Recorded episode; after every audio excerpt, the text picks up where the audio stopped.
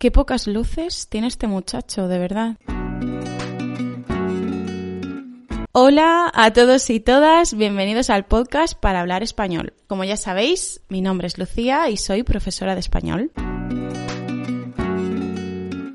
Hoy vamos a hablar de la expresión tener pocas luces. La utilizamos muchísimo en España en el ámbito cotidiano e informal, pero cuidado, es un comentario bastante negativo sobre alguien, así que nunca se lo digáis directamente a nadie u os buscaréis problemas. ¿Y qué significa? Vamos a utilizar la imaginación.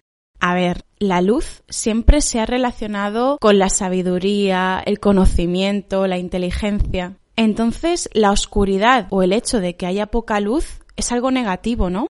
Así es, entonces tener pocas luces significa ser poco inteligente, incluso tonto, aunque también podemos utilizarlo cuando alguien, que no tiene por qué ser tonto, hace alguna tontería. Por ejemplo, es la tercera vez que lo multan por conducir borracho. Qué pocas luces tiene, de verdad. Esos dos ya han cortado y vuelto a empezar su relación cinco o seis veces. Qué pocas luces tienen, ¿eh? Ese tío tiene muy pocas luces. Este es ya el tercer coche que rompe. Qué pocas luces que tiene esa chica. Se ha tirado media hora contando las monedas para pagar. Como ya veis, no es una expresión muy simpática, así que, insisto, cuidado con quién y dónde la utilizáis. Básicamente, ya sabéis que es lo mismo que decir que alguien es tonto o que se está comportando de forma poco inteligente.